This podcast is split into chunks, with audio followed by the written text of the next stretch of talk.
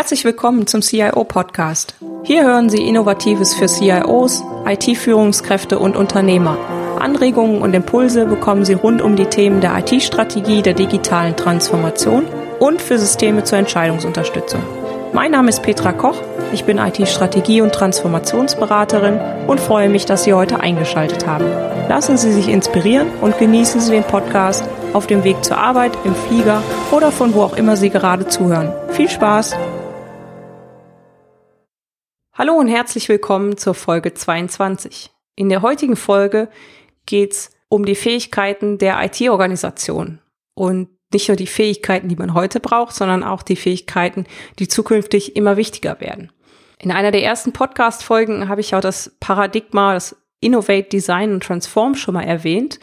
Das möchte ich heute auch noch mal aufgreifen, weil es eben diesen Wandel beschreibt, wie man vom ursprünglichen Paradigma in der IT, also vom Plan, Build, Run, ich baue selber etwas auf, also ich erstmal plane ich es, dann baue ich es selber auf und dann betreibe ich es auch selber, äh, etwas abweicht, weil man im Zeitalter der Digitalisierung ja doch deutlich vernetzter arbeitet und vielleicht auch sich auf andere Themen schwerpunktmäßig fokussiert und einfach gewisse Sachen durch Cloud-Software und so weiter vielleicht auch einfach anders werden, dass man sie nicht mehr in-house selber alle betreibt. So, und wie sieht das Ganze jetzt aus? Bei dem Paradigma Innovate Design Transform, wie der Name schon sagt, gibt es eben drei Obergestaltungsmerkmale. Das ist einmal die Innovationsfähigkeit, das ist zum Zweiten die Gestaltungsfähigkeit und die Transformationsfähigkeit. sind das so die Oberfähigkeiten, die dann meine IT besitzen sollte? Wenn man das jetzt mal ein bisschen aufgliedert, dann kommen da noch weitere Fähigkeiten dazu. Also wenn ich die Innovationsfähigkeit nehme und das mal aufblende, was habe ich dann eigentlich dahinter? Einmal die Kreativität, also die, wirklich die Kreativität meiner Mitarbeiter ähm, zu nutzen und die auch zu entfalten. Das heißt also Rahmenbedingungen zu schaffen, wie die Mitarbeiter wirklich kreativ arbeiten können und auch kreativ sein können, wie sie ihre Ideen auch ähm, publizieren können, vielleicht auch irgendwo ein Ideenportal haben und so weiter, wo man einfach ja, spannende neue Themen auch reinschreiben kann. Oder vielleicht haben sie auch viel bessere Lösungen als so ein Ideenportal. Auf jeden Fall ist es wichtig, aus meiner Sicht, die Kreativität zu fördern. Die zweite Möglichkeit ist auch, Beratungskompetenz aufzubauen. Das heißt, die IT auch wirklich dahin zu entwickeln, dass sie als interner Berater auch gesehen wird, der die Fachbereiche berät und überlegt, was kann man gemeinsam eigentlich machen, damit sich diese Lösung verbessert oder damit sich bestimmte Schwierigkeiten, die man vielleicht an der einen oder anderen Stelle hat mit Schnittstellen oder noch mit manuellen Tätigkeiten, dass man dafür wirklich adäquate Lösungen findet. Der dritte Punkt ist die Problemlösungsfähigkeit, also dass man auch sieht, okay, da haben wir jetzt eine Schwierigkeit und diese dann auch wirklich konstruktiv löst. Ich denke, das ist in den meisten IT-Abteilungen schon sehr gut ausgeprägt und dass man da eben dann den Fokus drauf legt, zu, zu schauen, wie kann ich die Kreativität meiner Mitarbeiter nutzen, weil die hat eigentlich jeder. Ja, wenn man wirklich mal fragt, Leute, was fällt euch ein? Was könnt ihr da noch machen? Gibt es irgendwas, was man besser machen kann? Dann ist in den meisten Fällen, wenn man so einen Brainstorming-Modus hat, dass da doch ganz, ganz viel an wichtigen und wertvollen Punkten auch rauskommt. Und das Thema Innovationsmanagement sollte man eben da auch aufgreifen, dass es nicht nur Innovation quasi aus sich selber heraus zu entwickeln, so wie man das eigentlich klassischerweise bisher ja immer gemacht hat, sondern vielleicht auch da mal das Augenmerk darauf zu richten, wie kann ich eigentlich mit offenen Innovationsansätzen meine Kunden einbeziehen, andere Partner mit einbeziehen. Das ist so unter dem Stichwort Open Innovation zu fassen. dass auch da kann man sehr, sehr viel Potenzial nutzen und auch vor allem in der IT echt ähm, innovative Lösungen finden und vielleicht ganz gute Ansätze. Ja, also Innovationsfähigkeiten haben wir eigentlich damit schwerpunktmäßig schon ja, beschrieben. Gehen wir zum nächsten großen Punkt, das ist das Thema Gestaltungsfähigkeit. Wie kann ich also meine Software so gestalten oder meine Lösungen, die ich einsetze fürs Business, dass sie wirklich userorientiert sind, dass sie kundenorientiert sind, dass sie einfach auch den Menschen im Blick haben. Wie kann ich das gewährleisten oder auch ermöglichen? Und bei der Gestaltungsfähigkeit ist auch die Frage, wie schaffe ich es eigentlich gemeinsam mit meinem Fachbereich, die Anforderungen wirklich klar zu bekommen?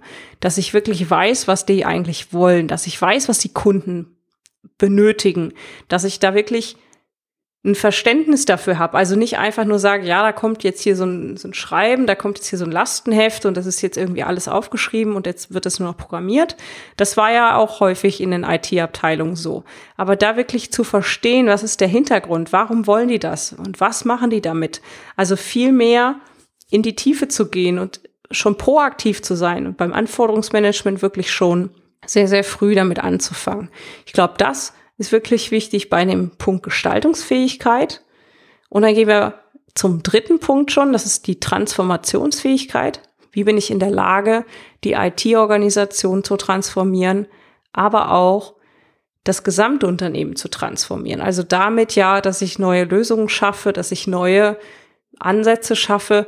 Das bleibt ja nicht in der IT, weil die Projekte sind ja interdisziplinär. Das heißt, ich habe ja da eine viel, viel größere Spannbreite. Die das bleibt ja dann nicht nur in der IT, die Transformation.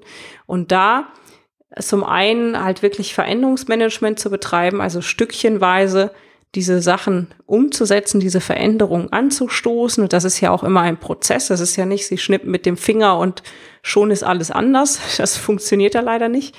Deswegen also geben Sie Ihren Mitarbeitern ein bisschen Zeit, geben Sie sich selber auch ein bisschen Zeit und versuchen sie diese Transformation dann auch anzustoßen. Und ein ganz wichtiger Hebel, gerade in der IT, ist da eben das Architekturmanagement dafür.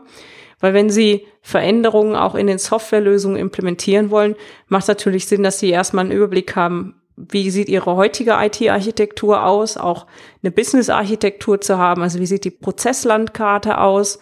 Auch das ist super wichtig. Und aus der Business-Architektur und der IT-Architektur eben dann ja auch eine Veränderungsroadmap aufzuzeigen und zu zeigen, okay, das sind jetzt hier bestimmte Domains im Architekturmanagement, äh, auf die wollen wir uns stärker fokussieren, dass wir sagen, das sind differenzierende Merkmale und bestimmte andere Bereiche im Architekturmanagement, da sagen wir, das ist eigentlich totale Standardanforderungen, da haben wir nicht wirklich viel Neues. Da können wir getrost zum Beispiel klassische Standardsoftware einsetzen. Das können wir vielleicht sogar noch auslagern in die Cloud, weil wir da wirklich eigentlich das gar nicht selber betreiben müssten. Solche Fragestellungen sind an der Stelle total wichtig und, und hilfreich. Und mit der Architekturänderung schaffen sie es dann auch Stückchen für Stückchen, ihre gesamte Organisation zu wandeln. Und da ist eben, glaube ich, auch häufig ein neuer Ansatz wichtig, dass man nicht versucht, alles auf einmal umzustellen oder mit einem großen Knall umzustellen, also der Big Bang Ansatz, sondern eher quasi Schrittchen für Schrittchen, iterativ in kleinen Schritten vorzugehen und dann aber letztendlich auch auf dem Weg schon Ergebnisse zu zeigen, sodass die Mitarbeiter und auch ihre Kunden und die Nutzer der Systeme eben schon schnell merken, oh, da tut sich ja was. Ja, das ist nicht wie früher. Wir, wir rufen da an bei der IT und dann dauert das ewig und wir sehen nichts und irgendwann kommt dann was. So. Sondern dass die wirklich mitgenommen sind auf dem Prozess und in dem Prozess eingebunden sind. Das ist wichtig. Jetzt haben wir die drei großen Blöcke besprochen und das ist natürlich schon viel wert. Die Kernfähigkeiten daraus haben wir schon besprochen. Jetzt gibt's aber noch Fähigkeiten, die sind nicht wirklich direkt einer dieser drei Komponenten zuzuordnen. Also die sind nicht direkt der Innovationsfähigkeit, der Gestaltungsfähigkeit und der Transformationsfähigkeit zuzuordnen, sondern die bilden eigentlich eine Schnittmenge dieser drei. Und da gibt's drei Fähigkeiten, die auch extrem wichtig sind. Das sind zum einen das Partner- und Lieferantenmanagement. Ich habe es schon angedeutet, wir werden ja in der vernetzten digitalen Welt immer stärker mit Partnern zusammenarbeiten und auch mit Lieferanten. Und eben diese zu steuern, ist auch ein wichtiger Aspekt. Ja, man wird vieles vielleicht auch weiterhin in-house machen, vor allen Dingen das, wo man sich differenziert. Aber zusätzlich hat man eben halt auch viele Partner und Lieferanten und die sollte man eben auch entsprechend steuern oder da sollte es Leute geben, die das tun und die dann auch diese Kompetenzen haben. Das war in vielen IT-Abteilungen halt bislang nicht so sehr im Fokus. Ja. Das Thema Governance und Controlling, also Steuerung der IT und Controlling, ist IT-Controlling ist natürlich auch super wichtig und das lässt sich auch nicht direkt einer dieser drei Fähigkeiten zuordnen, ist aber trotzdem eine Fähigkeit, weil ohne das würde alles nicht funktionieren. Also man braucht schon eine steuernde Komponente und eine Komponente, die auch schaut, ob die Ziele denn auch erreicht werden. Ja, und ähm, wenn man das so sieht, dann haben wir schon den Großteil beschrieben. Und ein ganz wichtiger Block fehlt noch, das Projekt- und Programmmanagement, weil gerade in der IT ist es eigentlich so, dass zu 80 Prozent Projekte sind und zu 20 Prozent Tagesgeschäft. Vielleicht ist es auch 70, 30 oder so. Es mag ein bisschen unterschiedlich sein von IT zu IT, aber der überwiegende Teil der IT-Mitarbeiter arbeitet in der Regel in Projekten und sie haben größere IT-Programme, wo mehrere Projekte eben drin sind. Und das ist auch essentiell, dass es dafür entsprechende Skills und Fähigkeiten gibt. Und das wären so die Fähigkeiten, die ich für die digitale Welt sehe. Und wenn man so will, was sind jetzt neue Fähigkeiten, die es vorher nicht gab? Das ist der ganze Block der Innovationsfähigkeiten. Das hat er im, im Paradigma Plan, Build, Run bislang eigentlich keine Rolle gespielt oder nur eine untergeordnete Rolle. Das heißt, Kreativität, Beratungs- und Problemlösungsfähigkeit werden immer wichtiger und sind quasi neu im Vergleich zum alten Paradigma, also wenn eine IT-Organisation da wirklich noch ganz strikt nach Plan, Build, Run arbeiten würde, wäre das, das halt neu. Genauso das Thema Innovationsmanagement, vor allen Dingen auch zu sich zu öffnen im Bezug auf Partner und Lieferanten und Kunden. Und ich habe dazu mal eine Studie gemacht und es war erstaunlich festzustellen, dass gerade bei dem Thema Innovationsmanagement sich die Unternehmen öffnen Richtung Kunden und Partner und Lieferanten, wenn es im Unternehmen nicht ganz so gut geht. Das heißt, es war in der Krise 2009 zu erkennen, dass halt viele Unternehmen genau dann eben diesen Ansatz gewählt haben. wenn man jetzt mal ehrlich ist, ist es ja dann schon auch ein bisschen spät. Das heißt, sie sind also gut beraten, nicht bis zur nächsten Krise zu warten, sondern vielleicht eben das vorher schon anzugehen. Dann haben sie nämlich auch schon Vorsprung gegenüber den anderen Mitbewerbern. Und die Designkompetenz ist sicherlich auch wichtig und neu. Das war mit Sicherheit in vielen Unternehmen und IT-Organisationen bisher nicht ganz so ausgeprägt. Genauso wie das Thema Veränderungsmanagement. Klar hat man das in der IT immer betrieben, aber ich glaube, gerade bei der Digitalisierung jetzt in, in dem großen Ausmaß wie momentan von der Geschwindigkeit her und auch von der Anzahl her Veränderungen auf die Mitarbeiter einprasseln, ist es dann doch schon eher ungewöhnlich und äh, wird sicherlich auch noch ein Stückchen weit so bleiben. Das sind dann, glaube ich, Fähigkeiten, die man wirklich nochmal gesondert rausgreifen sollte und schauen sollte, bin ich an der Stelle wirklich gut aufgestellt und wie kann man eben damit umgehen, dass man diese Fähigkeiten weiter ausbaut, wenn sie noch nicht in ausreichendem Maße vorhanden sind. Und äh, Fähigkeiten, die sicherlich in der Bedeutung steigen, ist das Thema Anforderungsmanagement, das Thema Partner- und Lieferantenmanagement. Auch Projekt- und Programmmanagement wird sicherlich immer wichtiger werden, weil auch die Projekte ja anders gemanagt werden an vielen Stellen, wenn sie agile Vorgehensweise haben. Auch da werden sicherlich neue Fähigkeiten der Mitarbeiter ähm, benötigt oder andere Fähigkeiten als bisher. Ein Wasserfallprojekt zu steuern ist etwas anderes als ein Projekt nach Scrum-Methodik zu steuern. Und auch da braucht es eben neue Skills und Fähigkeiten. Genauso wie das Thema Architekturmanagement. Wenn ich klassisch monolithische Systeme gebaut und betreut habe, das ist anders, als wenn ich jetzt integrierte Plattformarchitekturen manage, die serviceorientiert sind, wo ich bestimmte neue Konzepte verwende und so weiter. Das heißt, auch da werde ich steigende Bedeutung haben. Es wird immer wichtiger, aber ich habe eben auch einen leichten Wandel meiner Fähigkeiten da drin. Das Thema Governance und Controlling wird aus meiner Sicht immer, immer wichtiger, weil auch die Steuerung vor allen Dingen dieser gesamte Organisation ja auch verzahnter wird. Ja, Sie haben ja dann auch noch Partner und Lieferanten mit dabei. Sie haben die interne Struktur, die auch anders wird, diese ganze Veränderung zu managen. Und ja, das sind eigentlich so die Fähigkeiten, die aus meiner Sicht steigen werden an der Bedeutung. Und dann haben wir auch noch Fähigkeiten, die mit der Zeit an Bedeutung verlieren werden, aus meiner Sicht. Das sind so Sachen wie wirkliche Implementierung von Software, also wirkliche Programmierung und Realisierung und Entwicklung wird immer weniger werden in den klassischen Unternehmens-ITs, weil es dafür eben spezialisierte Dienstleister geben wird oder die auch immer stärker darauf drängen, quasi schon vorgefertigte Lösungen anzubieten. Und sicherlich wird es diese Kompetenz noch geben, ja, und sicherlich wird es auch Bereiche geben, wo sie weiterhin selber programmieren und wo sie weiterhin auch Software bereitstellen, klar.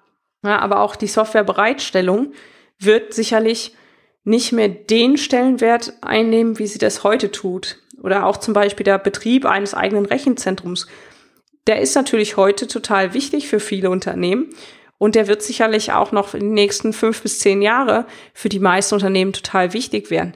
Aber eben die Frage ist ja, wie es dann weitergeht. Man sagt ja heute auch schon IT aus der Steckdose. Cloud-Lösungen sind im Prinzip der Anfang dafür.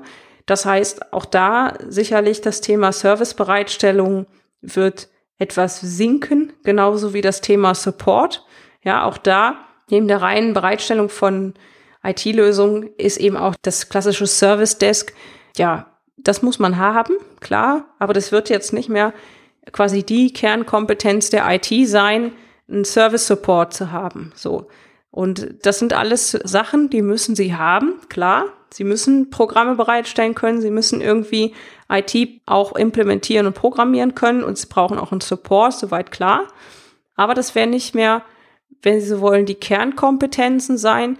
Und da ist es eben total wichtig, dass Sie das Augenmerk auch auf die anderen, auf die neueren Skills legen und die, die wichtig werdenderen Skills und Fähigkeiten, dass sie da richtig gut gewappnet sind und eben dieses Potenzial dann auch nutzen können aus ihrer IT heraus und dann auch die richtigen Fähigkeiten haben. Ja, das heißt, also wenn Sie vielleicht heute, ich sag mal, 20 Leute im IT-Support haben, dann werden Sie vielleicht zukünftig nur noch äh, 10 im IT-Support brauchen aber stattdessen vielleicht ähm, Fähigkeiten wie Design Skills oder Innovationsskills, einfach andere Fähigkeiten so. Und das kann durchaus passieren, dass es eben eine Veränderung gibt, dass sich die Mitarbeiter intern einfach weiterentwickeln und umentwickeln und vielleicht einfach auch mal neue Themen dann ausprobieren können und neue Themen sich einarbeiten können.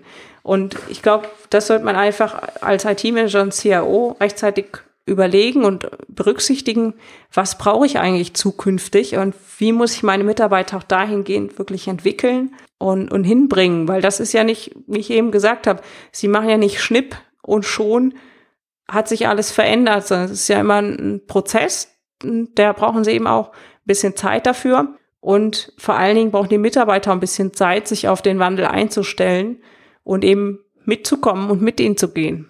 Genau, das ist, glaube ich, super, super wichtig. Ja, dann sind wir eigentlich auch schon am Ende dieser Folge angekommen. Ich würde es freuen, wenn Sie ein kurzes Feedback dalassen, wie Ihnen die Folge gefallen hat. Können Sie gerne unter den Show Notes machen. Da ist die Möglichkeit, einen Kommentar zu schicken oder auch die Diskussion zu starten. Und ja, ansonsten, wie immer, finden Sie alle Show Notes mit Details zu dieser Podcast-Folge und dem Transkript sowie weiterführende Links unter www.cio podcast.de slash CIO 022. Herzlichen Dank fürs Zuhören. Sie hörten den CIO-Podcast mit Petra Koch. Wenn Ihnen der Podcast gefallen hat, freue ich mich über eine Bewertung bei iTunes. Sie helfen damit, den Podcast bekannter zu machen. Alle Shownotes zum Podcast finden Sie unter www.cio-podcast.de. Dankeschön und auf Wiederhören.